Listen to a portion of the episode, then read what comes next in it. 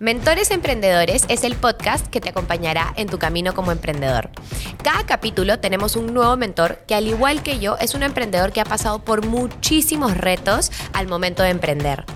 El objetivo de este podcast es compartir contigo nuestros conocimientos para darte herramientas que te permitan llevar tu negocio al siguiente nivel. Hola, ¿qué tal? Bienvenidos a un nuevo capítulo de Mentores Emprendedores. Escúchenme, este capítulo es la mega bomba porque es el primer capítulo que hago con dos invitados que son Cristian Arens y Daniel Bonifaz, que ustedes lo pidieron y no saben lo que pasó. No pudimos elegir un tema porque querían que hablemos de todo. Entonces, este capítulo va a estar lleno de oro puro para ustedes. Vamos a hablar acerca de nuestros mayores retos, de nuestros mayores miedos, de quienes influencian en nuestra vida y cómo, de demasiados temas así carnecita pura que ustedes quieren conocer sobre nosotros y estamos felices de compartir, así que estoy emocionadísima. Les cuento también un dato curioso, los tres somos podcasters, así que estamos acá en nuestro elemento y muy felices de estar juntos, así que hola chicos, hola Cristian. Hola Jimé, ¿cómo estás? Estoy muy feliz, muy contento de estar aquí contigo y con Dani, así que a darlo todo. A darlo todo. Segunda vez ya, está, me, encanta, me encanta este podcast, me encanta lo que hablamos, me encanta lo que sale de acá, así que yo creo que los tres juntos va a salir harto, harto amor. Va a ser dinamita. Y como dato curioso, Dani fue mi primer invitado en este podcast. Capítulo 1 de Mentores Emprendedores fue con Daniel Bonifaz, que sigue liderando la, la, tabla y de productividad que pide en parte 2, ojo. ¿ah? ah, chévere, chévere. Estuvo chévere ese capítulo. Estuvo increíble. Así que, bueno, empezando un poco con los temas que vamos a hablar. ¿Por dónde partimos? En el orden que los habíamos puesto. Va. ¿Cuáles han sido los retos más grandes que te ha puesto la vida a nivel personal, profesional, a ti, Cristian? Yo creo que he tenido varios, pero el momento más como difícil en mi vida fue cuando yo tenía 22, 23 años. Acaba de salir de la universidad y yo, yo estoy en una universidad como reconocida, tal, que todos salen con trabajo, igual, o sea, la misma que tú, que todos salen, todos tienen trabajo. Entonces es una comparación fuerte porque todos están ganando más o menos bien. Yo salí emprendiendo en un emprendimiento que me está yendo muy mal. Ya, a mí me había ido bien como emprendedor antes y en ese momento yo estaba básicamente, no podía ni pagar la gasolina, no podía de mi carro, no podía ni salir con mis amigos porque no tenía el dinero para, para poder cubrirlo. Y acaba de terminar una relación de cuatro años y medio estaba en un momento como difícil, no tenía tampoco una relación increíble con mi familia y fue en ese momento eh, como el reto más grande en verdad que tuve en mi vida, porque todo se me juntó, estaba en un momento súper bajo, pero ahí fue donde comencé a tomar las mejores decisiones de mi vida, que fue interesarme por las finanzas personales. Y eso fue porque no tenía ingresos, pero sí tenía ahorros que había juntado de los últimos años, que no los tocaba, o sea, para mí no existían y estaban invertidos. Y comencé a darle demasiada importancia a cómo invierto ese dinero, porque era lo único que tenía cómo manejo el poco dinero que me está entrando. Y luego, eh, como ya no tenía novia en ese momento, ¿qué hago con todo el tiempo que, que, Y yo estaba acostumbrado, ¿qué hago con todo el tiempo que, que, tengo libre? Y ahí fue que creé mi canal de YouTube, ahí fue que comencé a leer un montón, fue que comencé a hacer cosas como súper distintas y también postular a ciertos trabajos que dentro de mi mente era algo prohibido, o sea, porque yo había solo trabajado una vez y era para practicar y porque me obligaron en la universidad para graduarme. Y luego eh, yo dije, no, nunca voy a trabajar porque había tenido negocios que me había ido bien. Yo ya creía que, que, que, me iba a ir siempre bien y no fue así. Y conseguí un trabajo que en verdad me, me ayudó muchísimo porque me contrató eh, alguien que yo admiraba y que era como una, un emprendedor, también un empresario. Y nada, cuento corto ahí como comenzó a evolucionar todo poco a poco, ¿no? Qué loco como a veces en esos peores momentos, cuando estás en lo más bajo, sale algo de ti que no conocías, que te hace impulsarte y sacar lo mejor, ¿no? O sea, es como que yo creo que hasta que no, yo también ahorita en un ratito después de Dani quiero contar esos momentos donde he sentido estoy como, ya, no me puede estar yendo peor, han sido el inicio a algo súper importante y nuevo en mi vida. Y tú, Dani, por favor. Claro, ya no hay, ya no hay dónde, a dónde más bajar. Exacto, ya a dónde más te caes, ¿no? Exacto. Igual, igual parecido, parecido a Cristian, este, yo salí, o sea, cuando salí de, ser, de estudiar para ser sacerdote, fue un cambio bien brusco porque había estudiado cinco años de mi vida filosofía, teología y prácticamente para el mundo laboral pues no era, no era nadie, era una persona que recién empezaba su carrera, ¿no? Eh, en, la, en la universidad iba a estudiar comunicaciones, pero yo tenía 23 años, o sea, yo había estado cinco años tarde. Tarde, ¿no? Eh, y en esa vuelta es donde como que me choco con, con la realidad. O sea, mis amigos, eh, mi antigua enamorada, hoy mi esposa que estaba ya trabajando, le iba bien. eh, y yo como toqué fondo, ¿no? Porque dije, ok, empecé, empecé a, a estudiar y a la par cachuelearme eh, como los, los VIPs de los panchos. No los- te este, creo, eras VIP. Sí, entonces como que ah, era ese era mi trabajo de fin de semana. Me acuerdo que me, me encantaba manejar el carro de vuelta de alguna fiesta para ganar mis 100, 120 solcitos. Y a la par empecé a buscar, o sea, empecé a leer también porque creo que una de las cosas que rescato de ser sacerdote o de estudiar para ser sacerdote era el, hábito de la lectura, ¿no? Entonces empecé a leer cosas de negocios. Y me acuerdo que uno de los primeros libros de negocios que leí fue de Guy Kawasaki, El arte de empezar 2.0. Y ese libro como que dije, ok, tengo como dos opciones, ¿no? O, o continúo mi carrera, o sea, espero a ser practicante, a trabajar y como que pasar todo el proceso como de la vía lenta para, para llegar a, a cumplir mis objetivos, o emprendo, ¿no? Este, y ha- habían muchas, eh, en- dentro de las, del- del círculo de startups, habían demasiadas que aparecían. En esa época estaba Creana, eh, Joinas, eh, ¿cómo se llama? Kulki. Y dije, por acá creo que va, ¿no? Y ahí es donde me junto con mis, con mis grandes amigos y decidimos emprender yo en la universidad cambista, ¿no? Pero ese, ese paso, o sea, ese, ese momento crítico donde ya no puedes bajar más, fue, fue la, lo que me motivó a decir, ok, no hay nada más que perder, tengo que arriesgar, porque es la única, desde donde, desde donde, lo único que puedo hacer es arriesgar. Entonces arriesgué. Qué interesante. Siento que los tres estamos como muy eh, conectados a que en ese momento tan grave salió lo que hoy tenemos y lo que hoy es nuestra este, fuente de ingreso, nuestra vida. Yo creo que yo tengo dos momentos en mi vida que me han marcado de, de retos importantes. El primero fue que cuando yo era chica en el colegio, tipo primaria y un poquito de secundaria, me hacían bullying a mí en el colegio. Entonces yo era como otra persona, o sea, yo era súper cohibida, este, no tenía mucha confianza en mí misma, eh, eh, había sido siempre muy chatita, Pero eso- usé, sí, chiquita, usaba, usé brackets ocho años, imagínate, era como crítico, yo me sentía como el patito feo de, de la familia, del grupo, de todo, y habían eh, un par de personajes como clásico bully, bullier del colegio que se la agarran conmigo y que se robaban mi lonchera. Una vez me tiraron una botella de chiqui, de la gaseosa chiqui en la cabeza y yo no wow. quería este, contarle a mi mamá porque me da vergüenza y mi mamá se dio cuenta porque me recogió del colegio y me agarró el pelo y me dijo como que, o sea, ¿por qué tu pelo está así, no? Y ahí empieza a salir este tema y creo que eso, que hoy por hoy lo miro con, o sea, veo a la Jimena desde un lado de compasión, fue lo que hizo que yo cuando evoluciono años después, digo, hoy un rato, o sea, nadie nunca más como me va a hacer bullying, me va a agarrar de punto. Aquí yo misma soy, si no soy yo y que confío en mí no es nadie, así que vamos a demostrarle, este, prove them wrong, ¿no? Vamos a demostrarle a todo el mundo de Mm. que esa chiquita, cohibida, la que creían que hacían bullying, que vomitaba todos los días para irse del colegio, que llegaba, yo llegaba y lloraba y vomitaba en la puerta y mi papá era como, ¿qué hago con ella? Y esa persona como que evolucionó a decir, imposible. O sea, acá yo salgo adelante, yo la voy a romper en lo que sea que haga, voy a, me va a ir bien y me van a escuchar, o sea, van a saber de mí, ¿no? Y ese creo que fue como mi motor toda la vida. Y yo creo que si no me hubiese pasado eso, no hubiera sido tan importante para mí como esta mentalidad de sales adelante, lo haces bien y demuestras que tú tienes las capacidades para destacar, ¿no? Entonces creo que fue un momento como que te marca mucho en la vida y, y que te lleva a, a mejores cosas y a tener este fueguito adentro de qué hago, qué necesito, cómo, cómo le doy la vuelta a la situación, ¿no? Y bueno, la otra ha sido eh, con mis papás, cuando mi papá Mm. estuvo en, en UCI cuatro meses por, por COVID. Mi papá es mi referente, pues, o sea, mi papá es mi roca. Y para mí era cómo se va, o sea, cómo se va de la noche a la mañana. Y toqué fondo. Recuerdo que, o sea, no podía ni pensar. Solo tenía la cabeza concentrada en que mi papá tenía que sobrevivir. y cómo iba a ser yo para que mi papá sobreviva.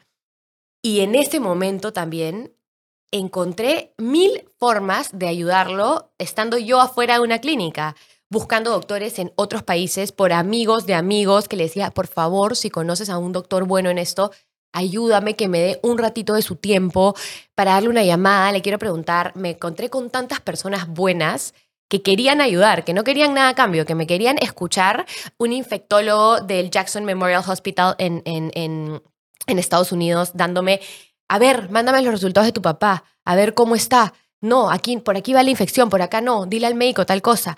Claudio, un doctor de este, justo cuidados intensivos en un hospital en, en Chile, súper pro, llevó el caso de mi papá todos los días, creó un grupo de WhatsApp conmigo y con mi amigo chileno que me lo presentó para ayudarme con mi papá.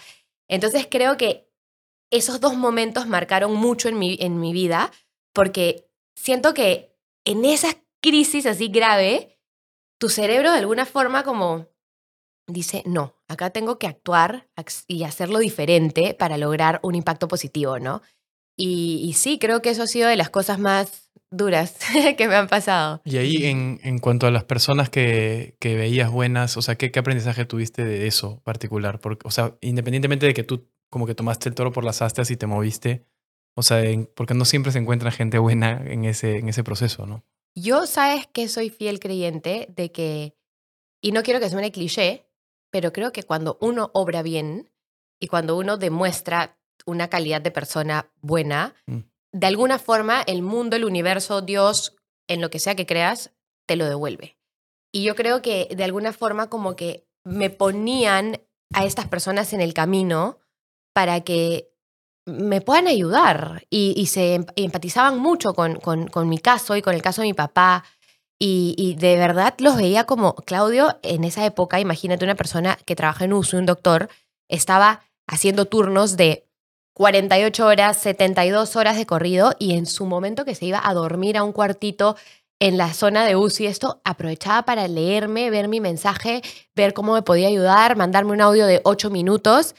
Y yo creo que esas personas lo que tenían eran como un buen corazón y que en verdad querían ayudar. Y siento que cuando uno nota que tú también quieres ayudar, se multiplica. No mm. sé si te pasa, o sea, yo creo que a ti y a ti les pasan cosas buenas y podrían creer la gente, suerte. No, no es suerte, es porque tú estás haciendo bien, se nota que tú estás ayudando, tú estás aportando, queriendo compartir, queriendo abrir tus experiencias, tus conocimientos y de alguna forma el mundo te lo devuelve. No, no sé. Total. No, yo estoy totalmente de acuerdo. Yo creo que la filosofía que tenemos los tres va mucho con aportar valor.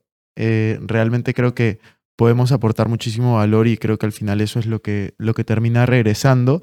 Y lo que dijiste al inicio a mí me parece increíble porque es la misma situación que otra persona pudo hundir, que fue lo que te pasó con el bullying o con tu papá o a Daniel en su momento también con lo que estaba comentando, de salir y sentirse atrás, eh, después de, estar estudiando para ser sacerdote, es como lo mismo que a otra persona puede hundir, a, ti o a Daniel o a mí nos, nos ayuda a potenciarnos en vez de hundirnos. Y es mucho de la mentalidad que yo creo que cada uno de nosotros tiene y, y ejecuta en su día a día ahora, ¿no? Sí, en verdad yo creo que esa mentalidad de avance es algo que nos, que nos eh, no dice si diferencia, pero que nos define, ¿no? O sea, yo te veo a ti siempre avanzando, avanzando, avanzando. Y ahí quiero entrar un poco a la parte de los miedos, ¿no? Porque hace poco estábamos cenando y mm. hablábamos de cuáles son nuestros peores miedos. Y creo que todo el mundo que nos ve de afuera podría creer, oye, son tan fuertes, ay, se les ve que todo el mundo cree que tú tienes esta vida perfecta, ¿no? Que todo le va tan bien, que qué suerte, que hay su negocio, esto. Y somos a la hora de la hora humanos, todos igualitos muriéndonos de miedo. Entonces, Dani, por ejemplo, ¿cuál es tu, tu miedo más grande? Eh, mi miedo más grande, wow. A ver, o sea, tengo varios miedos. Dilos todos. todos. no tienes que definir solo uno. A ver, uno, para empezar con uno, siempre, no sé, la otra vez pensaba, eh, o sea, yo tengo una hijita de, de, de un año, tres meses. Y, o sea, siempre que la veo, o sea, el primer miedo y el más fuerte creo que es el tiempo. O sea, cada vez que la veo crece un poco más, ¿ya? Y, literal hay, un, hay una, algo importante que es que uno no vive algo dos veces, ¿no? Este, porque es, cada momento es una única vez que vivo eso con ella. Entonces, ya sea algunas palabritas que, le aparecen o está aprendiendo a caminar. Entonces, el perderme esos momentos o el no darle la importancia o el foco que debería darle a mi hija y a mi familia por no tener tiempo o no priorizar eso, creo que es el, mayor miedo que tengo en el sentido de que no me quiero perder nada y quiero estar ahí para ella, ¿no? Y el hecho de no poder controlar el tiempo en el sentido de que me puedo ir cualquier momento de mi vida es lo que más me aterra, ¿no? Eh, y, ya como yendo a un plano más no tan profundo como ese, que es el tema del tiempo, creo que es, o sea, que en algún momento ella, te lo comenté ese día, no, que me pida algo que realmente necesite y, y no lo tenga yo, no, no, no se lo pueda dar. Eh, no solamente a nivel económico, sino salud, por ejemplo, eh, o cualquier otra cosa, ¿no? Entonces creo que todo en base a, a, mi foco o a mi centro, que es mi familia, ¿no? Siempre, siempre cuando yo dejé de ser, de ser, o sea, cuando yo dejé la vocación de ser sacerdote, lo hice porque me sentía llamado a vivir una vida en familia, ¿no? Y a compartir en familia con eso. Eh, eso, eso es creo que el miedo más grande. ¿Cuál es tu miedo más grande, Cristian? es un interrogatorio fuerte, una pregunta fuerte. Yo creo que mi miedo, o sea, más grande ha ido cambiando, pero el, el, actual es justo el que comentábamos el otro día, que es como yo los últimos tres años he llevado una vida de viajes, eh, de no estar establecido en un mismo lugar, a mí me da mucho miedo porque yo también sueño con tener una, una familia. Y es como veo muchos amigos también que se están casando, están teniendo hijos y a, mí me da como muchas veces eso de, a mí también me gustaría y me da miedo no poder, o sea, estar priorizando, priorizando mucho tiempo como los negocios, crecer en otros ámbitos y no necesariamente eh, algo que también es mi sueño, que es eh, formar una familia, por supuesto, tener una pareja, que es algo que, que, no lo he podido hacer, o sea, no lo he podido hacer durante los últimos años y durante mi vida, antes de eso, sí, la mayoría de tiempo lo, lo he tenido, entonces definitivamente es un, un miedo latente para mí como, ¿qué pasa si voy a seguir así y no encuentro a alguien o no, no, puedo como llegar a formar una, una, conexión con alguien porque estoy viajando yendo de un lugar a otro? Eh, sí, es, es un miedo que definitivamente tengo. Chicas, ya saben, Cristian está en búsqueda de formar una familia. No, no, Por favor, para contratos, arroba Cristian. Este, no. no, no, no, quiero hacer que tu miedo parezca menor, pero es que tenía que decirlo, discúlpame, tú me conoces. No, o sea, o sea pero eh, o sea, no, significa que estés solo, no significa que estés solo, ah. pero... pero ¿Ya? no significa que estés solo, simplemente como siento que sí es una, un impedimento. No, te entiendo totalmente. Y obviamente, o sea, darte cuenta de que estás tan enfocado en tus negocios, en tus cosas y que crezca y escribir y no sé, que la pasa el tiempo y dices, ya, ¿y en qué momento como voy a darme un espacio para, para poder conocer gente o para poder salir? Porque al final yo creo que es mucho de tomar la decisión de qué vas a priorizar. Y, y es eso, de, de, darme miedo de fácil no me doy cuenta, abro los ojos, tengo 40 años, sigo, me va muy bien en los negocios o muy mal lo que sea, pero estoy tan enfocado que es, ¿qué pasó? O sea, ¿en qué momento me olvidé, sabes? Entonces es como, no sé, eso sí, de, hecho es, es algo que, que tengo presente. Yo tengo muchos miedos. mi primer miedo latente ahorita es la salud de mi papá, definitivamente. Él como que no ha quedado bien después del COVID. Si bien está súper bien para lo que debería estar, pero es como que está ahí en tu cabeza siempre dando vueltas el, ay, tengo que como estar todo el tiempo que pueda con él, ¿no? Como aprovecharlo al máximo, tipo, cualquier cosa puede pasar y eso es como algo que está ahí en tu mente que a veces no te deja vivir en el presente y me enfoca como demasiado en el qué podría pasar. Mm. Tengo miedo también de que no me resulte factible tener hijos, ¿no? Que es, es, el proceso por el que estoy ahorita, que se está viendo eh, cada vez más complicado. Tengo fe de que sí va a suceder, pero es como que ese miedo, y, lo relaciono mucho contigo, porque yo recién decidí que quería tener hijos como hace un año, porque en mi cabeza era, yo estoy súper bien profesionalmente, yo estoy como creciendo, hay mucho más en el mundo para mí, como a nivel de negocios, yo quiero crear, ¿no? Tenía otro miedo en mi cabeza que de alguna forma no sé si es que la sociedad como te pone tanta presión por qué deberías de lograr o la grandeza, por así decirlo, que era qué pasa si mi tiempo en este mundo es como que vine por 80 años, pongámonos en un buen escenario, y no hice nada importante, no dejé huella, no. Y, pero de ahí te pones a pensar, ¿pero qué es importante? O Mm. sea, importante es como que, no sé, llegar a dar charlas y empoderar a miles de personas. Importante es haber sido una buena mamá y tener familia y dejar a un hijo o, varios hijos que sean buenas personas, que puedan quizás ellos aportar más al mundo. Haber sido yo una buena hija, ¿qué es importante? ¿no? Entonces andaba como con todas estas cosas en la cabeza de un poco te sientes perdida y yo era, en, no, yo estoy ahorita increíble profesionalmente, estoy despegando mi marca personal, estoy con King Cronuts, estoy con mil cosas adelante. Hijos no, no, no, no es lo que yo ahorita necesito, ni puedo, ni quiero, ni nada. Y de pronto cuando quieres y te das con la sorpresa de no puedes, ¿no? Y también empiezan los miedos y la, el juzgarme yo misma de, ¿ves? Quizás porque tanto decías como que no, ahorita no es lo mío, no, no sabemos, yo quiero otra cosa. Mira lo que está pasando, ¿no? Y a la hora de la hora, eso, eso también te siente en una situación en la que dices, un toque, yo sí quiero hijos, o sea, yo sí quiero ser mamá, ¿no? Y como que eso, o sea, mi, mi forma de ser es súper como de dar cariño y entregar, entonces como, wow, ¿no? ¿Qué pasará si no me pasa? Entonces esas son varias cosas que, que tienes ahí en la cabeza dándote vueltas y creo que a la hora de la hora también se reducen a...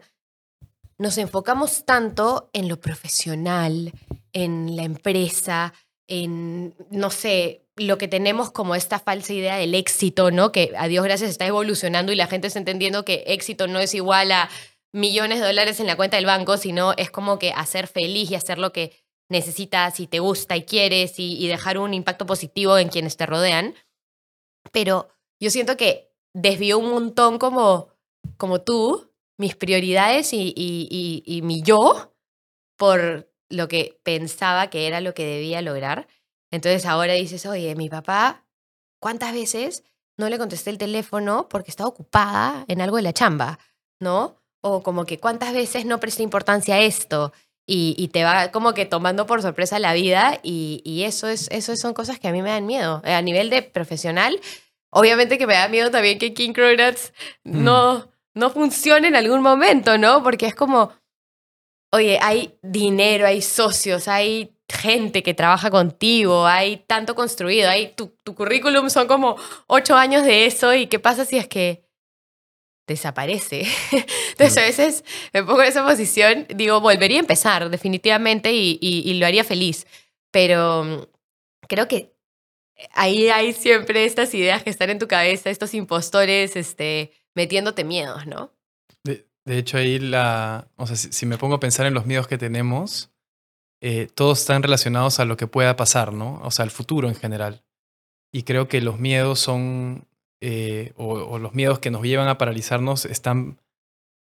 Son cosas que son parte del afán que tenemos de controlar las cosas. Cuando en verdad yo creo que. Y había una, una oración bien bonita de.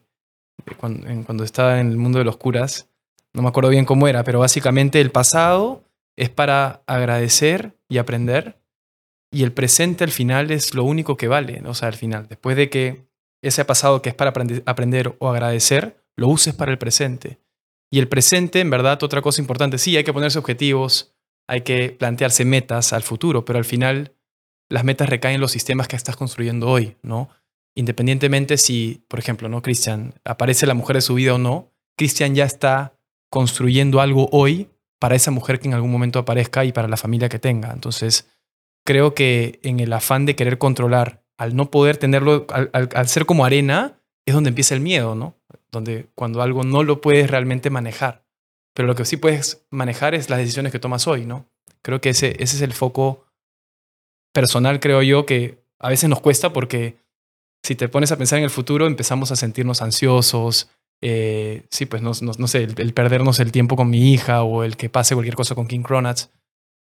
Eh, para mí creo que el foco en el presente es lo que, y la aceptación del presente es lo que libera esas dos cosas, ¿no? ¿Y cómo haces para mantenerte en el presente? A mí me cuesta, o sea, y, son un montón de herramientas que tienes que estar como, yo, yo tengo que regresar, o sea, literal, hay veces que me doy cuenta y logro detectarlo y es como meditación guiada de cinco minutos para volver a conectar o algo así, pero ustedes, ¿qué hacen para regresar a eso y, dejar que los... Toda esta locura de, de atrás no esté pesando. Yo, yo hago algo que a mí me sirve mucho para estar en el presente y, concuerdo totalmente con lo que dijo Dani de... O sea, yo intento al 100% vivir mi presente. Tengo...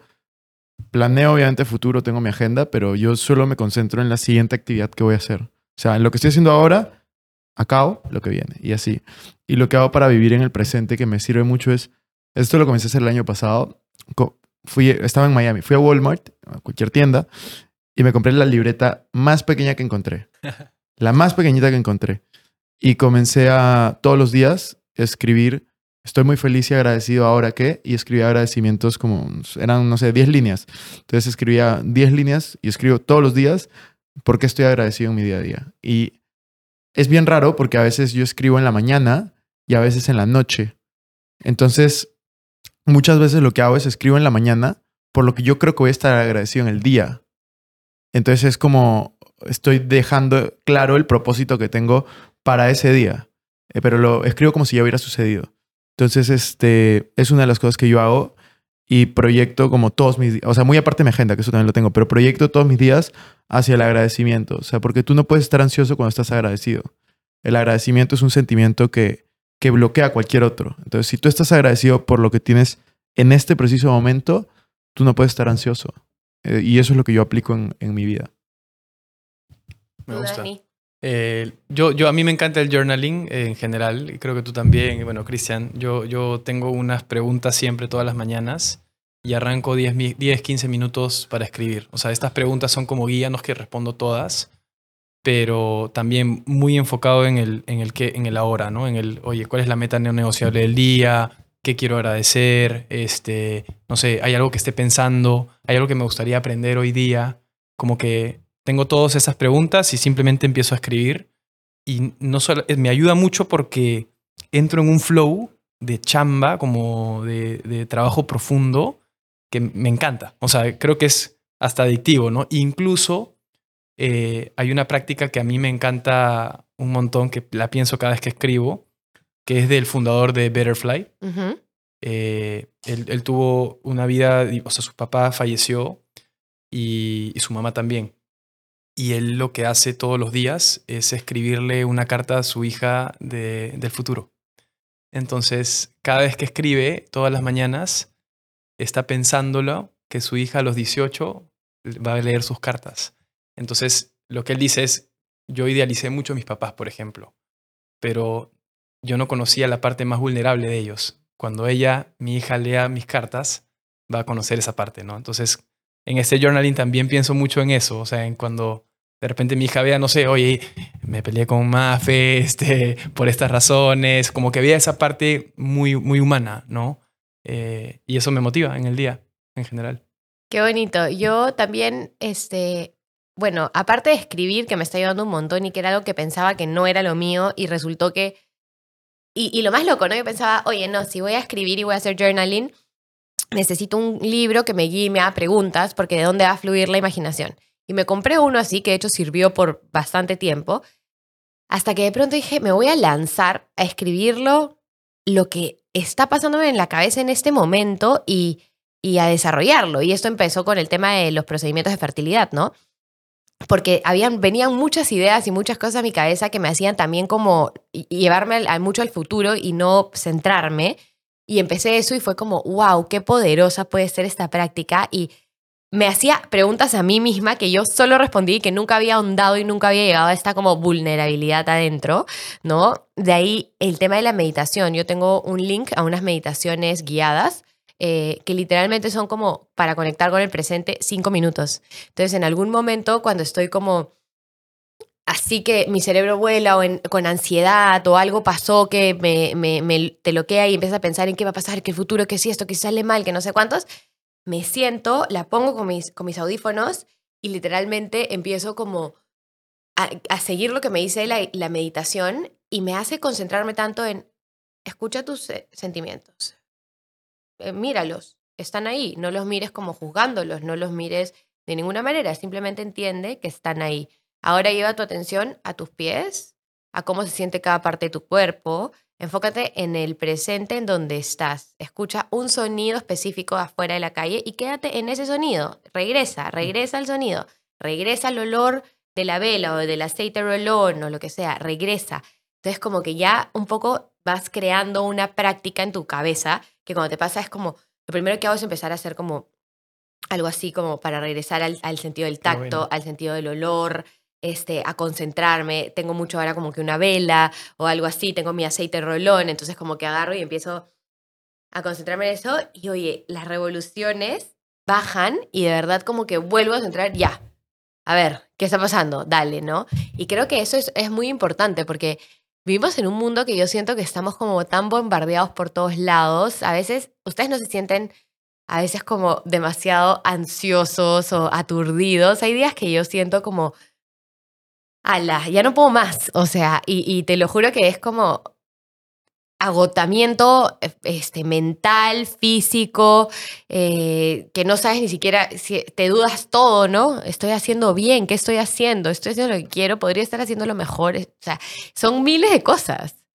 Este, y, y, y, y yo me quedo a veces como, pucha madre, ¿por qué somos tan duros con nosotros mismos y por qué siempre nos estamos como juzgando y dudando, ¿no? ¿A ustedes les pasa estar así en momentos de ansiedad? Yo, yo últimamente sí estoy intentando totalmente estar enfocado en, en el agradecimiento. Entonces, no, no me acuerdo como el último momento duro de ansiedad que tuve respecto a negocios. He tenido momentos de ansiedad por otros, por otros temas en mi vida, pero yo siempre estoy enfocado, en verdad, cuando es algo de, de mis proyectos, me enfoco como solución todo el tiempo. Y yo soy de los que, o sea, me afano demasiado con algo, por ejemplo, con el evento. Este, un ejemplo de algo que pasó y cómo, cómo, lo, cómo lidié con eso. Un proveedor tenía que traer las bolsitas, esas naranjas donde poníamos todo el merch a las Ujú. 8 de la noche del viernes, el evento era el sábado, y las trajo a las 11 y 30 de la noche. Y las trajo y no estaban puestas las pitas. Este, entonces éramos seis personas de mi equipo que estábamos ahí, que nos íbamos a quedar como de 8 a 12 y nos tuvimos que quedar de 11 y 30 a 4. Eh, bueno, 3 y media. Y yo lo que hice todo el tiempo fue, yo estaba con mi mamá, de hecho mi mamá me llevó como hasta las 12 y media, una, y luego la fui a dejar y volví. Este, y yo me enfoqué todo el tiempo, ya, ok, pasó esto, no importa cómo lo solucionamos. Se que, los proveedores, los, los que lo trajeron, que eran tres personas, se quedaron armando las pitas también con nosotros.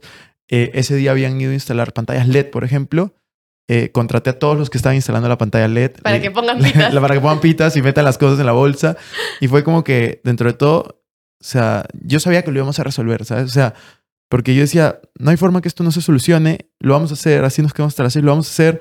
Y todo el tiempo, o sea, no fue como que, o sea, no sé, siento que no me dio ansiedad porque yo ya sabía que las cosas iban a salir bien. Y es un pequeño ejemplo, pero es como, intento re- siempre resolver mi vida de esa manera. O sea, pasa algo, que te van a pasar cosas imprevistas y es como, ok, eh, ¿cómo lo soluciono? ¿Qué puedo hacer? Y siempre estoy como, o sea, no, no sé por qué, pero normalmente en, mi mente no está la, la ansiedad de, por ejemplo, de el qué pasará o el qué dirán o yo simplemente me enfoco, ok, voy a hacer lo mejor posible y si todo sale mal, como que yo di lo mejor y ya está. Y que me ha pasado en charlas también, o sea, estoy en una charla, pues ya el otro día que me fui a Arequipa a dar la charla, niños de 15 años conversando, o sea, como que haciendo cosas, voy a hacer lo mejor posible. Claro. Y, y ya está, y yo me enfoco en eso. Y es como, al final no, no sé, siento que sí he trabajado como mucho en presente, agradecimiento, dar lo mejor y, y, se- y, y me siento cómodo con eso. No sé, pero... Qué importante trabajarlo, ¿no? Qué importante te- buscar herramientas tú mismo para salir de ese círculo vicioso en el que a veces estamos. Yo me di cuenta que para mi negocio yo era muy enfocada en la solución, pero para mi vida personal era totalmente otra cosa mi situación.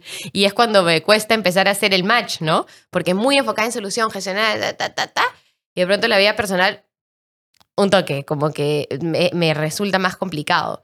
Y quería saber, ¿quiénes son las personas que más influencian en su vida y cómo? Yo quería, yo quería decir lo de la, la anterior de la rutina. Ay, ay, ay. O sea, de- del, Del- día a del día. día. Porque, o sea, sí me identifiqué un montón con lo que, con lo que dijiste. eh, para mí la, la, o sea, tiene que ver con el miedo, ¿no? Al final es como a veces termino el día y como te creo que te conté en el primer capítulo, mi, mi gran, una de las grandes cosas o problemas que tengo, defectos que, que tengo es que digo que, que sí a todo a veces. Ujú. Y, y en esa figura, ¿qué pasa con eso? Que llega al final del día, volteo atrás y a veces digo, ¿qué significativo hice en el día? ¿Me entiendes? Y con el tiempo, con las 16 horas que tenemos en nuestro día, ¿qué hice? Otros tienen 16 horas igual que yo, ¿me entiendes? ¿Qué significativo hice?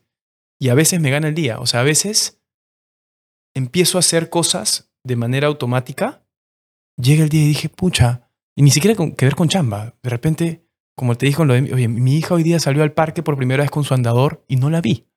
¿Me entiendes? Entonces, el hecho de no, de, ¿sabes qué? En verdad, no es un tema de falta de tiempo, es un tema de falta de claridad de las prioridades que uno tiene. Y, y, y para mí es esa la, la herramienta, por así decirlo, que uso al momento de que me pasa eso. Porque a todos creo que en algún momento nos pasa en el que el día nos gana Sí. o le decimos que sí a muchas cosas en donde ni siquiera queremos hacerlas. hacerlas O no suman valor. no ni suman valor a tu vida o las Sí. prioridades que tienes en el momento, por Sí. más que sean buenas. Sí. Ese es el tema, porque tú eliges entre cosas buenas o mejores. ¿Me entiendes? No vas a elegir de Las cosas no, feas, claro. las malas. Ajá, ajá. Entonces, es bueno, pero no es para ti en este momento. Entonces, si es que yo no estoy constantemente, y eso por eso escribir creo que es, es importante, volviendo a esa, ¿cuál es mi prioridad? A ese como el ikigai, ¿no? Pucha, es muy fácil desviar. es muy fácil desviarte todo el tiempo, todo el tiempo. Pero ya, si quieren ustedes contesten las, las, las preguntas, las, las personas que admiran. Yo admiro a, a mi papá y a mi mamá, ¿sabes? Este, te lo juro. O sea, claro, hay grandes empresarios que te puedo decir que admiro, que sigo, que los veo, que wow, todo lo que hacen, ¿no? A, mis coach, que, que las veo como en un plano espiritual mucho más importante que el mío. Hay a miles de personas que me impactan en la vida y que escucho y, y, un poco esto va también con los mentores que uno tiene, ¿no? Porque a veces uno cree, ay, qué difícil encontrar un mentor, ¿no? No te estamos diciendo que tu mentor tiene que ser, pues, Bill Gates, ¿no? O sea, estamos diciéndote que las personas que están alrededor tuyo, que te suman en cosas que a ti te faltan y que tú lo puedes ver y puedes hablar, pueden ser tus mentores también.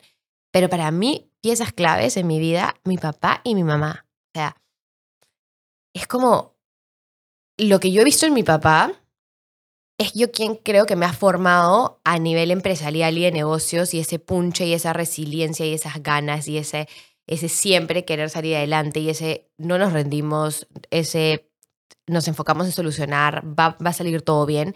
Y mi mamá en la fortaleza, o sea, en la capacidad de dar la cara ante, ante situaciones difíciles, en la capacidad de levantarse, en la capacidad de mantener una familia siempre unida a pesar de las adversidades, creo que han sido como dos modelos muy importantes y claros para mí de mi vida y que hoy por hoy cuando yo necesito algún tipo de consejo, ayuda, me siento mal, estoy pasando por cualquier situación en mi vida, ellos dos. O sea, ellos son, los admiro, influencian en mí, impactan en mí en cada una de mis decisiones. Mi hermana también me parece una crack, este, me parece espectacular, las dos. Mi hermana mayor como madre, ella la veo y es como, wow, qué bestia, qué tal mamá ha sido Jessica con sus hijos, lo que ha hecho, lo que dejó de lado ella en su vida y lo que sacrificó para, para dárselo a sus hijos y que ellos puedan salir adelante y ser los, los chicos que son hoy, ¿no? Porque Jessica venía de una vida corporativa, trabajaba en banca, o sea, le iba muy bien y todo, y de pronto eh, uno de sus hijos, el mayor, eh, resulta tener como déficit de atención y problemas para, para poder estar en el colegio bien y etcétera, y ella dice, no, un toque, o sea, aquí no es que le voy a poner profesores, aquí me tengo que sentar yo con él y ayudarlo y estar presente a lo largo de toda su evolución como niño en el colegio para que él pueda llegar a donde sé que quiere llegar porque es muy inteligente y, y no le están viendo las capacidades que le veo. Y ella deja todo y se vuelve como mamá de estar en casa enfocada netamente a sus hijos. Y hoy por hoy, Diego Alonso está haciendo una maestría en Londres y lo están Mm. contratando en no sé dónde. Y su otro hijo también está en Londres ahora y va a hacer este, enfocarse en el tema de deportes. Este, y, y- y son unos chicos, pero top. Y yo veo y digo, qué loco, o sea, lo que ella hizo y cómo dijo, no, me pongo en segundo plano porque mis hijos lo- es lo que importa. Y mm, en el caso de mi hermana Erika es como que una chica que es joven, ¿no? Y la mueve, pero olvídate, o sea, y se maneja en todos los ámbitos con una facilidad y una elegancia que de verdad como que me, me impactan, ¿no? Entonces creo que a mí lo que más me influencia es mi círculo directo y, y en quienes más como confío y admiro, ¿no? Buenazo. Ustedes. No, o sea, definitivamente la familia, yo creo que siempre tenemos cosas que aprender y, yo siento que he admirado un montón las cosas que han hecho mis papás, los sacrificios que han hecho, por ejemplo, para, para que yo pueda estudiar en un lugar o para que yo pueda ir a alguna charla o hacer algo. O sea, el apoyo que me dan hasta ahora yo creo que es, es algo que yo admiro, respeto muchísimo. Hay cosas que, que, que a mí me... O sea, yo no hubiera comenzado a ahorrar si no fuera porque mi mamá me enseñó. Yo no tendría la disciplina que tengo con, con el trabajo si no fuera porque mi papá es súper disciplinado y súper estructurado. Con mi hermana lo mismo, o sea, de cómo crear contenido, cómo hacer las cosas. Yo siento que tengo mucho que aprender también. Entonces, pero no solamente, yo creo que aprendo de, de mi familia y que los quiero, los admiro en, en algunos ámbitos, sino algo que yo aprendí en algún momento es, todas las personas muchas veces tenemos opiniones y a mí justo con lo que Daniel mencionaba, yo me relaciono mucho, se me hace, muchas veces se me hace difícil decir que no. O sea, me hacen algunas propuestas y yo me cuesta, y eso es lo que estoy trabajando mucho, aprender a decir que no. Y me pasaba lo mismo cuando yo recibía opiniones. Me costaba mucho poder filtrar una opinión de un consejo. Entonces, yo creo que eso es algo que, que me costó aprender y que hoy en día sí lo tengo muy en claro y es, por más de que una persona te quiera mucho, te adore, yo intento escuchar solamente las personas que tienen el resultado que yo quiero tener en lo que yo estoy hablando con esa persona. Entonces, porque cuando tú le dices, y la típica que seguro les ha pasado a ustedes, vas donde un tío tu tía o lo que sea, que te quieren y todo, y le dices, oye, ¿qué opinas de este negocio? Y, o sea, claro, yo, yo comencé a emprender también chiquito y fue como, le preguntaba a todo el mundo, pero no le preguntaba a empresarios, le preguntaba a la gente que yo decía, ah, como que él debe saber porque tiene, es grande. Es grande. Entonces, este, te dan opiniones. O sea, obviamente basadas en su experiencia, en su vida, con cariño, con amor, pero eran opiniones. Y yo aprendí eh, a hacer las preguntas correctas a las personas correctas. O sea, si voy, quiero aprender de inversión, le pregunto a alguien que está invirtiendo. Y sí. que tú admires en ese, en ese aspecto. Exacto. Si yo quiero aprender de alguien que tiene una, una lo de tener pareja, por ejemplo. ¿A quién le voy a preguntar? A personas que tienen pa parejas, o sea, o relaciones súper sanas, A que Dani. admiro. Ahí están. Los dos que tienen relaciones súper chéveres, o sea, pero eso es algo como que, que yo he ido aprendiendo, porque al inicio era preguntar a todo el mundo, luego escuchar a todo el mundo, y de ahí fue, no, tengo que escuchar, diferenciar, consejo, que es alguien que tiene un resultado y te puede dar un consejo, a opinión, que es alguien que simplemente piensa algo sobre un tema y te lo, te Y lo te dice. lo suelta. Entonces, este, yo creo que eso para mí es importante, como encontrar las personas adecuadas. Bien. Qué interesante. Interesante. Sí. Y, y, y cierto, ¿no? Porque a veces nos dejamos llevar por tantas opiniones que de verdad como que terminan este, boicoteándonos y eran simples opiniones y no supimos Total. cómo filtrar, analizar, entender y a quién le preguntamos, ¿no? Tú, Dani. Me gusta, me gusta porque hay un capítulo de la Biblia, me pongo me religioso, eh, que me gustaba. Este, de hecho, me tocó en esas, hacían, ¿se acuerdan que hacían estas, que abrías la Biblia y ponías así el dedo Sí, y te sí. tocaba? y decías, "Ah, este le decía". A mí me tocó una de estas, que era un episodio de saqueo. ¿Ya? Eh, saqueo era un chatito, pero que era, la gente lo, lo juzgaba un montón porque era el que cobraba impuestos. Y cuando entra Jesús al, a, a ¿cómo se llama? Al pueblo, como que toda la gente se amontonaba para verlo y Saqueo fue el único que se subió a un árbol eh, porque era chato, no veía. Y como que se puso al esto y, Jesús voltea y le dice, Saqueo. No, nadie le había dicho el nombre de- del chico, ¿no? Saqueo, baja, que hoy día voy a cenar en tu casa. Eh, entonces Saqueo como que lo, lo invitó a su casa, la gente lo juzgaba, pero me parece interesante lo que dice Cristian en este, en este ejemplo porque solo cuando sabes qué es lo que vas a buscar es cuando encuentras las mejores cosas. Pero cuando no estás buscando algo y viene una opinión, no necesariamente, ¿me entiendes? Sí. Pero cuando tú realmente sabes que estás buscando y reconoces que buscas algo, es donde aparecen las mejores respuestas, ¿no? En el caso de Saqueo, se encontró con Jesús y lo invitó a su casa y fue un vacilón. Este, y en el caso, en el caso mío, o sea, definitivamente mis papis son lo, son lo máximo. O sea, mi papá, por un lado, es, él trabajó como en inteligencia en la Fuerza Aérea él es como la CIA de la Fuerza de, de- de- de Estados Unidos, ¿no? Maña. Y una de las cosas que me encantaba era, o sea, dos cosas que, que rescato rápidos. Una es que su nivel ético, o sea, de, de sí, su nivel ético es alucinante, o sea, sabiendo que en entidades del Estado hay mucha corrupción, él siempre ha mantenido su talante ético y las cosas como son. Y por otro lado, eh, su afán de investigar. Investigaba, pues, investigaba a la gente. Entonces, como que siempre iba ese paso más y esa curiosidad que tiene me, me la contagia. Y mi mami es una emprendedora nata, o sea, ella emprendió en un negocio para bebés, la estafaron, salió adelante, entró de depresión, pum, volvió a emprender, ahora está como que es súper guerrera. Entonces, creo que esas cosas son las que más rescato y, y no puedo dejar de mencionar a, o sea, mi esposa, ¿no? Mi Mafe, de verdad que es, o sea, tener una compañera que tú sabes 100% que busca lo mejor para ti y que su consejo a veces puede ser como doloroso, pero sabes que está buscando lo mejor para ti. Y es una persona muy, muy eh, transparente, este, muy, muy también intuitiva y sabe, sabe como que darle en el blanco. Siempre ha sido como la más...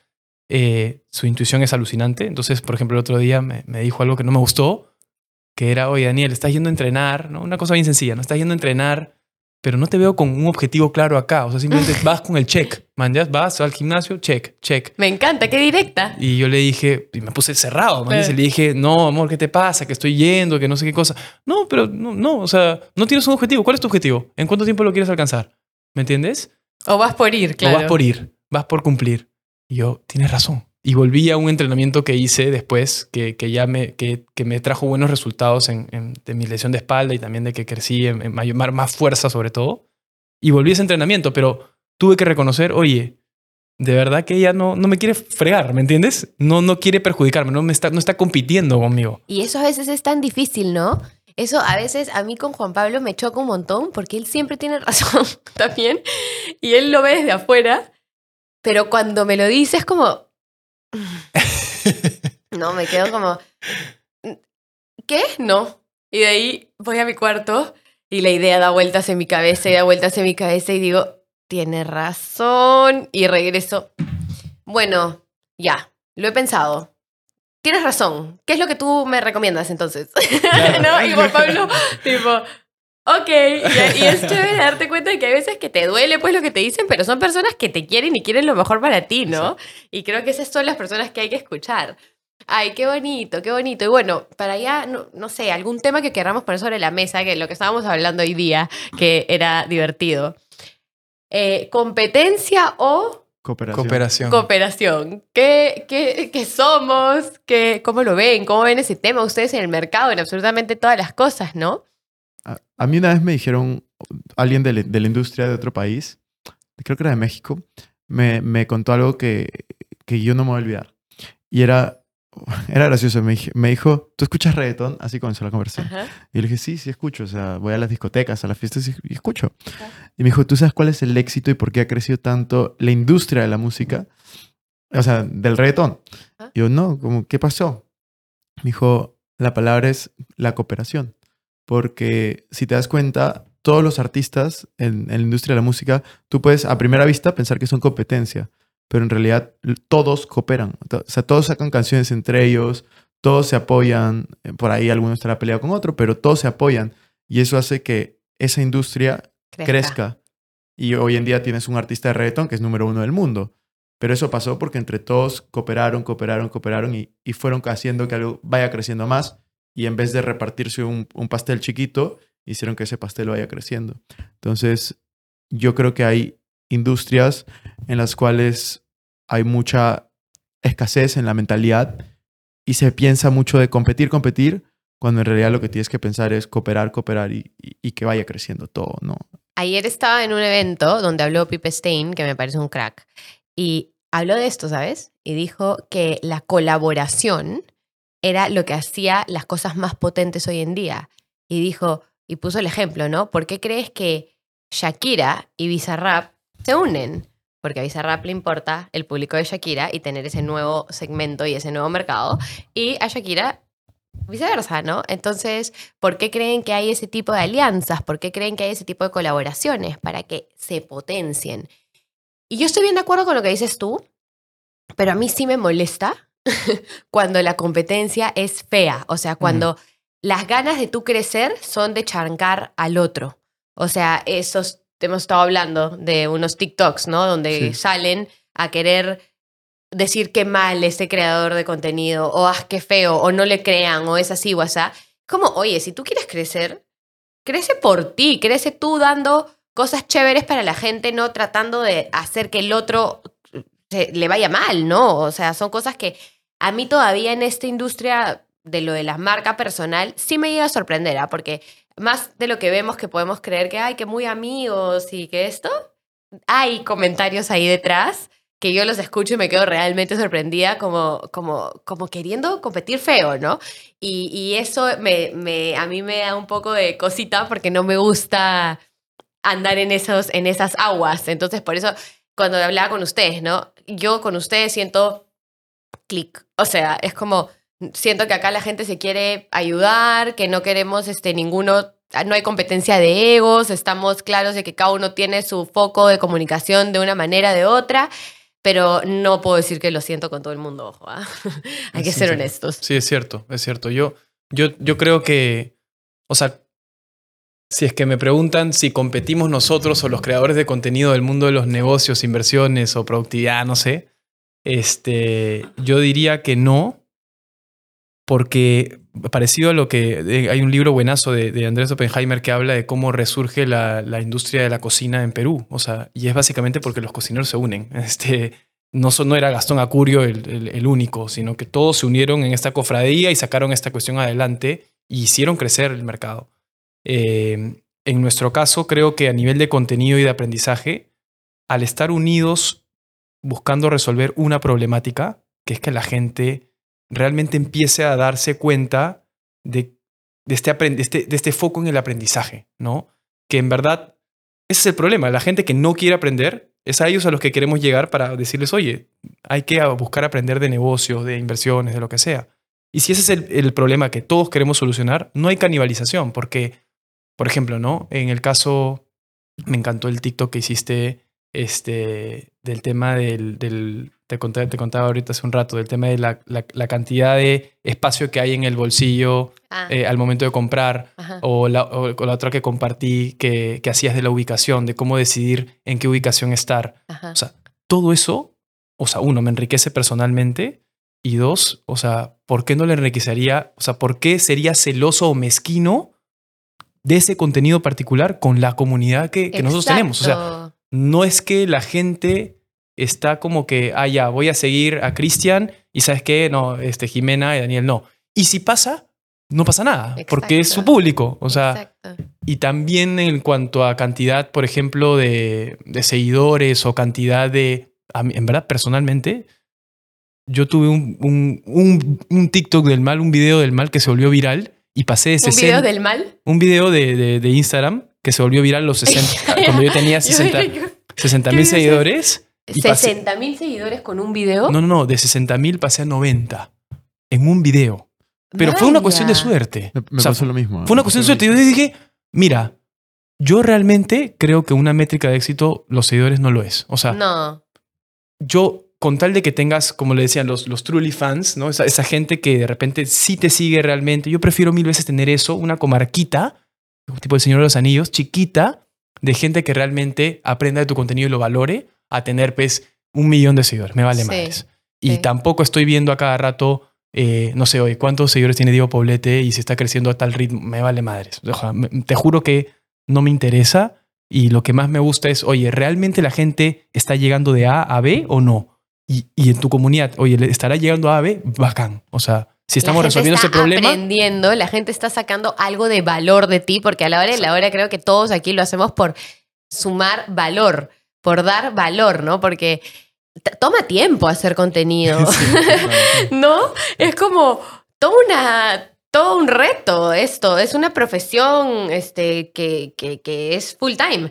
Entonces uno lo hace realmente por, por amor al arte. O sea, yo lo hago porque en serio, parte de mi propósito de vida es como si dejo algo bueno para las personas y logro aportar un 1% en sus negocios, si logro que... Y, y- y me pasó algo increíble que te juro que me sentí tan bien cuando una este, chica de la comunidad me cuenta que le había estado enseñando a su mamá, que su mamá tiene un puesto de flores en un mercado de lo importante que era conocer a su cliente ideal, a su buyer persona, y que este, tenía que preguntarles y qué cosas les quería ofrecer más para darles una experiencia de valor y poder diferenciarse de los otros puestos de flores. Y me mandó una foto del puesto, y me mandó una foto de su mamá, y me dijo todo lo que había estado pensando, y que había estado hablando con sus clientes, preguntándole, ¿por qué compras aquí? Ay, porque tú me das siempre este, específica los colores que le gusta a mi esposo y me personificas con un globito y le pones una tarjetita, y que ella estaba como que ahora su mamá, que ya es mucho mayor, haciendo esto. Entonces yo digo, qué increíble, ¿me entiendes? O sea, a través de una plataforma digital poder como aportar a que ese negocio, siquiera sea un poquitito mejor, ya es para mí como todo está pagado. O sea, todo está pagado. Ay, no, sí, y creo que, que todos compartimos esa visión, ¿no? Total. O sea, Todos- yo- lo que tú dices, aportar valor. O sea, eso es lo que yo siempre he intentado buscar y, y yo creo que los tres compartimos algo que, que es importante y es compartimos valor no desde soy el gurú de no sé qué cosa, Exacto. sino desde, mira, esto estoy haciendo, esto me he equivocado, aquí está, o esto he hecho bien, aquí está, o esto estoy investigando a ver qué pasa y aquí está también. Yo creo que eso es como lo importante, como contenido de valor, pero contenido también real. O sea, Honesto. Honesto, yo, yo el año pasado fue mi peor año en bolsa y lo compartí. O sea, puse hasta cuánto dinero perdí este, y todos los aprendizajes que tuve. Pero cosas así, es como, yo creo que ese es el contenido que al final la gente se identifica, suma y le aportas valor. Sí, porque al final, ayer también en la charla que estaba, estaba Carles Puyol y él decía que lo que lo había logrado ser, ser un super líder y, poder como que sacar un equipo adelante y tener muchos triunfos era que él nunca perdió la humildad, nunca jamás pensó que él ya sabía todo, que lo habían premiado incluso como mejor defensa eh, un año y que él lo premiaron y lo que hizo fue contratar a un entrenador específico para seguir aprendiendo a ser un mejor defensa. Porque él dijo, ok, me han premiado como el mejor, pero yo creo que hay más, o sea, que yo puedo saber más, no me voy a dormir en mis laureles pensando, ah, yo ya sé todo, soy perfecto, ya soy el mejor defensa del año, ¿no? Y creo que eso es lo que, lo que importa a nosotros. O sea, yo cada vez que digo, estoy compartiendo lo poco o mucho que sé. No sé si es poco, no sé si es mucho, no sé si está buenísimo, no sé si sé más o menos que las demás personas, pero lo que tengo, aquí está y si te sirve, en buena hora, ¿no? Entonces creo que... Y eso es algo que yo siento de ustedes dos mucho también, o sea, muy, muy genuino, muy real, muy cercano y, y creo que por eso cuando alguien pregunta cómo es la clave del éxito de un creador de contenido, para mí es eso, mostrar la, la realidad, ¿no? A mí me encanta la historia de, de Game of Thrones. Hay una parte bien bacán. O sea, es una historia chiquitita, que es como la que más me gusta. Que es cuando... No sé si han visto Game of Yo, Thrones. yo sí No, pensaba yo que ibas a no. contar toda la historia. Yo no, no, dije, no, ah, no, bueno, estás loco, estás loco. Me acomodo. No, no, acomódate. Vamos acá. Yo no he visto Ha- Game Ha- of House of Thrones. Dragon también. Pero hay una escena que es cuando recién empieza Game of Thrones, que es Tyrion Lannister es el enano. Ya, este, yo no sé Jon nada de Snow, esto, pero ya. Jon Snow es, es una persona, es hijo de Ned Stark y es, era un bastardo, ¿ok? O sea, porque no había sido hijo de la madre del resto de hermanos de la familia Stark. Ok. Entonces el enano viene, un enanito así, lo conoce la primera vez y le dice, oye, este, tú eres un bastardo, ¿no? Y Jon se ofende y le dice, soy, soy hijo de Ned Stark. Ya, pero tu mamá es, no es la misma de tus hermanos, ¿verdad? "Eh, sí, efectivamente. Entonces eres un bastardo. Y le dice, y, y Jon Snow se ofende más y el enano eh, Tyrion le dice, en verdad, tú nunca dejes de reconocer que eres un bastardo. Siempre vuelve a tus raíces y usa eso como una armadura porque el resto va a querer sacarte eso. Pero si es que ya lo aceptas, no vas a tener problema. Claro. Entonces, Esa para mí, esa fue una escena bien bonita porque creo que la mejor forma de, de aprender constantemente es manteniéndose esa armadura de vulnerabilidad. O sea, oye, no tengo la respuesta. Nadie sabe nada, en verdad. Yo no sé si es que esto de acá va a, va a funcionar, pero el, el- el saber que nadie sabe nada, ok, eh, me ayuda a decir, yo probé esto, me funcionó, aplícalo si quieres, de repente te funciona, de repente no, y esto de acá no me funcionó. O sea, literal, no perder esa humildad de que estamos todos en este camino mirando a buscar salir adelante todos, y hay cosas, lo genuino en verdad, o, o lo valioso de ustedes, por ejemplo, de los otros creadores de contenido, es que genuinamente dicen, oye, esto, esto estoy viviendo, ¿no? No lo hacen, espero que, que no, que haya gente de, ver, de arriba que muestre el contenido a, a todos ustedes este, como si fuera una vaina vertical, ¿no? No entendí. O sea, no hablamos de un palco hacia la gente, ah, no, no, sino no. que oye, Somos de la estamos gente. todos en, la misma, en el mismo camino buscando crecer. Claro, claro. Eh, y, viviendo los mismos Y problemas. viviendo los mismos problemas. Yo en el podcast me doy cuenta, es impresionante, porque con cada persona que me siento a conversar, estamos todos en, el, en la misma, en las mismas problemáticas, con los mismos miedos, con todo, estamos... Y, y- y me encanta porque la, la comunidad me escribe y me dice, Jimé, me siento tan acompañada cuando los escucho. O sea, siento que, Dios mío, lo que les pasa a ellos también me pasa a mí y no era solo yo. Total. Era Claro. yo y ellos y todos y como, oye, somos humanos, ¿no? Ah, ya, no sé cuánto rato hemos hablado. Sí, un montón, ¿no? Un montón, ¿qué hora es? 3 y 10. Ah, hemos hablado como una hora y diez. Ah, una hora. Ah, una hora Ah, ya. Ah. Pero a ver, ya, ya, ya. Una hora Ah, y diez, ¿puedes, no, puedes pero... contar toda la historia No, de no, Game of Thrones ya. Sigue con la historia. Vete el Star Wars, ¿no que era? No, de Game, of Thrones. La buena. Es, es- es mi, serie favorita. ¿eh? Serie Qué favorita. buenaza. Escúchenme, ahora para cerrar con la comunidad, consejos que le quieran a los emprendedores de vida, de lo que sea. Dani, si usted quiere soltar unos cuantos libros, unos cuantos tips de productividad, pero así en resumen, este, acá todos escuchando. Yo, consejo número uno, en verdad cree en ti, sé tú mismo, no te estés comparando constantemente con otras personas ni mirando al lado. Da lo mejor de ti en todo lo que puedas. Tente un poco de compasión. Hmm. Eh, mírate y di como, oye, lo estás haciendo bien, estás haciendo, y esto me lo dijo mi psicólogo y a mí me quedó marcado. Cada vez que te sientas así, piensa, estoy haciendo lo mejor que puedo, pero con la convicción de que sí, en verdad, estás haciendo lo mejor que puedes, ¿no? Y mm, esto me parece importantísimo. Eh, y nada, sigan aprendiendo. Yo siempre digo eso, como no piensas que las cosas van a llegar fácil, aprende, utiliza tu tiempo bien, rodéate de las personas correctas, personas que te eleven, que te sumen, ¿no? Y, y sigue adelante, pues, porque tan cortita es esta vida de que estamos aquí, que aunque sea, pasemos a dejar impacto y hacer las cosas bonitas y desde el corazón, desde, desde el amor, o sea, haz las cosas desde el amor. Cada vez que digas un comentario, que, que, que que lo que sea que hagas, que quieras poner un negocio, que quieras tratar a la gente, quieras incluso este, hacer una crítica, hazla desde el amor y a la hora de la hora eso te va a regresar y siempre va a ser para mejor. Amén, amén. Me ha gustado ese cierre, ¿ah? Da- ¿qui- ¿Quieres ir tú? dale, dale, si quieres. Invierta, pide su dinero. No, no, no, mira. Hay, Lleven mi curso. Que ese cierre me ha encantado. Me encantó el cierre de Jime. Sí, estuvo bueno. Este, la vara está alta. No, mira, hay, hay- hay tres consejos que últimamente lo estoy repitiendo mucho. Desde que di la charla en Arequipa con los, con los niños de 15 y 16 años y me puse a pensar en qué, en qué me diría a mí si tuviera esa edad. Hay, y luego me di cuenta que me lo seguiría diciendo hoy en día, este, pero fue lo que puse en esa presentación. Son tres consejos. Tres consejos que a mí me gustaría haber tenido antes y que hoy, hoy sí los tengo. Número uno es ponte metas.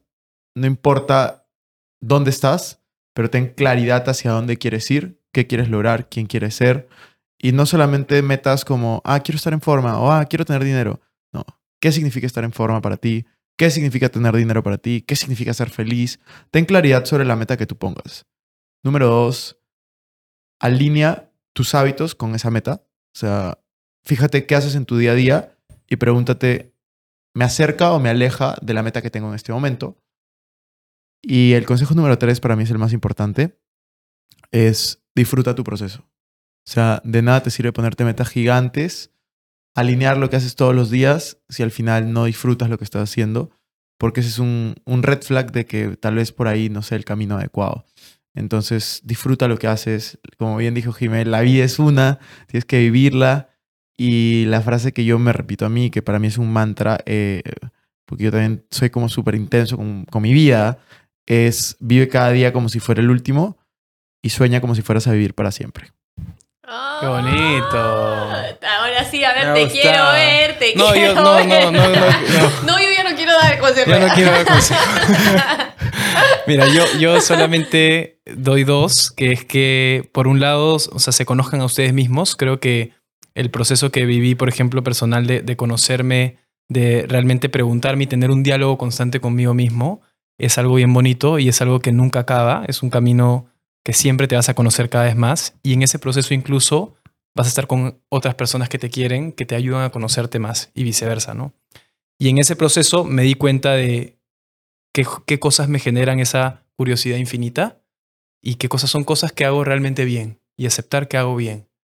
Y en un tercer lugar es, en un segundo lugar, perdón, es como pensar en el resto, ¿no? O sea, de verdad salirte de uno mismo, cuando uno piensa en el otro y, busca ser no mezquino, ser generoso, empieza a encontrar dónde está el valor para la gente y cuando conectas estas dos cosas es donde encuentras tu punto, ¿no? Es donde encuentras el flow.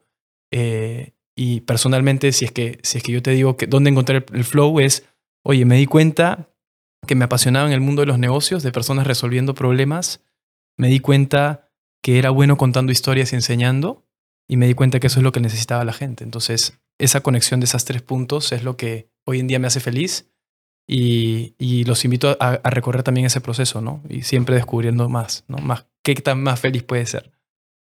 Ay, me encanta. Yo te juro que es, los escucho así con los ojos abiertos porque siento que a mí también me falta tanto por, por conocerme, mm. ¿no? Este, y, y, y, creo que es algo tan importante y lo que tú dices, o sea, ¿realmente te has puesto a pensar si estás feliz con lo que estás haciendo? ¿Lo estás disfrutando? Y esas son dos preguntas con las que te dejo ahí, ¿no? ¿Te conoces mm. del todo lo suficiente? ¿Estás trabajando por hacerlo? Y ¿Estás disfrutando el proceso ahorita? Y si no es por ahí, entonces hay que empezar a evaluar otras opciones, ¿no? Ah, ha sido increíble, ha sido intenso, ha sido larguísimo, ha sido como que uh, la gente está estirando. Pero ha sido increíble tenerlos acá, amigos. Te juro que los adoro con todo mi corazón. Son personas buenísimas, este, con las que realmente te sientes contento y afortunado de tener al lado. Así que un honor para mí estar con ustedes hoy día. Y Nada, gracias a, todos ustedes por haber visto este capítulo enorme. Esperamos que les haya gustado, que les haya servido, este, que lo compartan con las personas que nos quieran conocer un poquito más. Eh, ha sido no tan de negocios y empresarial, pero ha sido del corazón profundo de quienes realmente somos y qué nos mueve. Y bueno, no se olviden de suscribirse al canal, como siempre. Y no me voy a ir sin antes agradecer a mis sponsors que hacen posible este podcast. Sumato Brands con la producción, que son unos genios. Chicos, Expliquen la producción de Digan, por favor. Está, muy buena. O sea, ¿qué, ¿qué, nivel los equipos de Esteban B. Films y, y la producción de Sumato? Otro, otro nivel, ¿no es cierto? Acá sale documental. Docu eh, próximamente en Netflix. Sí. Este, y ah, obviamente comunal por el espacio que nos da estas salas maravillosas para que la cosa sea ya, ya no ya. Así que muchísimas gracias, muchísimas gracias chicos gracias. y nos vemos el próximo lunes. Chao.